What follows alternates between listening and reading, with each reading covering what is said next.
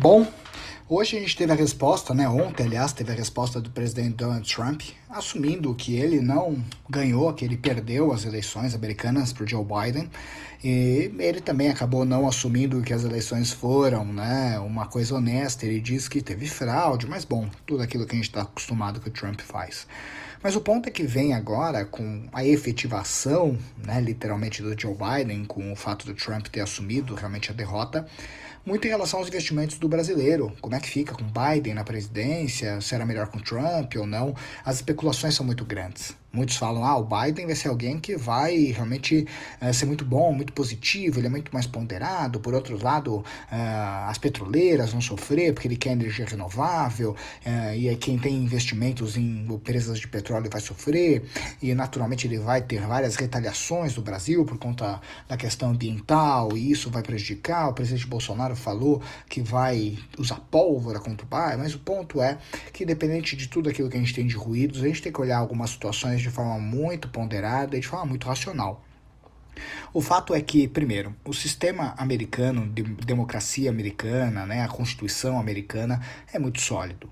Então, é claro que você tem o governante, que o governante ele pode ter medidas muito drásticas, ele pode ter medidas menos drásticas, mas o ponto é que lá você tem uma Constituição muito sólida e isso acaba tirando muitos poderes, muitas vezes, do presidente, porque ele tem que passar pelo Congresso, ele tem que passar pelo Senado, e isso acaba muitas vezes interferindo, e lá você passa a ter realmente algo onde, pela forma como os Estados Unidos é, você não consegue ter uma, algo unilateral. Realmente você tem uma constituição muito fortalecida.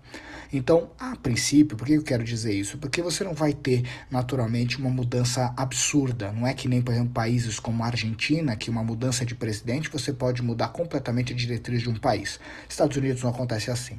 Segundo fator, é que sim, a gente tem a questão ambiental e o Biden ele é um defensor da questão ambiental, então a gente vai ter algumas dores de cabeça sim por conta da forma como a gente conduz a questão ambiental. Mas o fato é que os Estados Unidos ele é um país que ele para o Brasil ele depende muito também do Brasil, assim como também depende. Hoje a gente tem uma globalização muito grande. O Brasil é um país que ele tem muitas coisas que os Estados Unidos busca, além também de ser o principal parceiro que tem na América Latina para o Brasil. E se a gente começar a refletir, a América Latina Latina, a gente está cercado praticamente por uh, países de esquerda, países socialistas, e não é algo que é positivo para os Estados Unidos. E a gente hoje é o maior player que tem na América Latina. Então, isso estrategicamente para os Estados Unidos é muito importante. Então, o que a gente acredita muito é que você vai ter um diálogo muito forte entre o Brasil e os Estados Unidos, as relações internacionais. Então, acaba que dificilmente a gente vai sofrer alguma retaliação muito grande ou uma retaliação mesmo por parte dos Estados Unidos por qualquer coisa, principalmente porque os Estados Unidos depende muito do Brasil Brasil e o Brasil também depende muito dos Estados Unidos, então dificilmente você vai ter uma relação muito drástica, porque os dois países eles tendem a perder caso esse link comercial não seja o, o, mais amistoso. E além disso, também a gente não pode esquecer que você também tem a questão China. O Brasil hoje é o maior parceiro comercial da China. Os Estados Unidos, a briga né, que a gente tem hoje, a briga do próximo uh, anos, vai ser naturalmente Estados Unidos e China, que são as duas maiores potências do mundo. E por causa desses dois fatores, naturalmente o Brasil tendo uma relação muito grande com a China, China, para os Estados Unidos é importante que o Brasil ele tenha um papel muito forte junto aos Estados Unidos para que caso né, aconteça de você ter qualquer embate entre Estados Unidos e China, a gente seja muito mais aliado americano do que naturalmente aliado chinês. Então é claro que a gente está falando de muitas especulações, mas o que eu quero deixar com esse áudio muito claro é que é muito cedo para a gente poder afirmar o que vai ser bom ou ruim.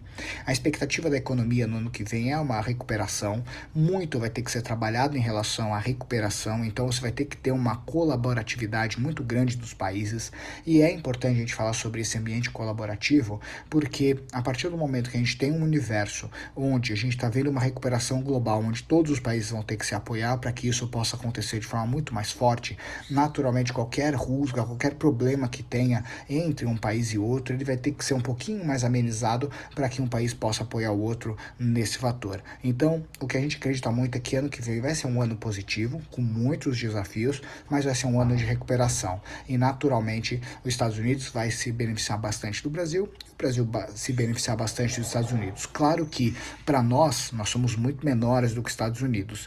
E no caso, se tiver alguém que tenha que ceder mais, somos nós. Óbvio, como sempre tivemos, porque é muito interessante para nós a gente ter qualquer pacote, qualquer acordo comercial com o mercado americano para nossa indústria. Naturalmente, um fator que é muito importante é que a tendência com o dólar alto e com os juros baixos é que a nossa economia ela se fortaleça um pouco mais. Porque a partir do momento que a gente passa a ter um dólar muito alto, um juros muito baixo, acaba que fica mais barato para você poder investir no Brasil, para empreendedores brasileiros poderem ter um negócio, investir, porque o crédito vai estar tá mais barato.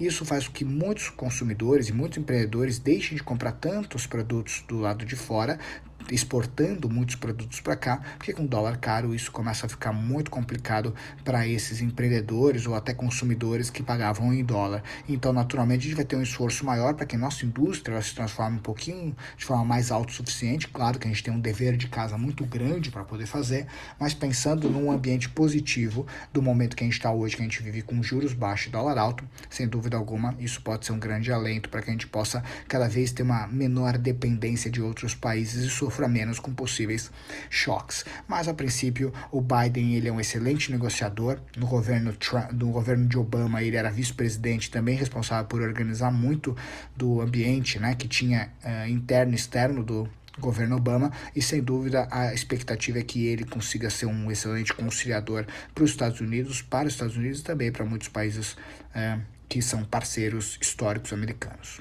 Um grande abraço e até breve. You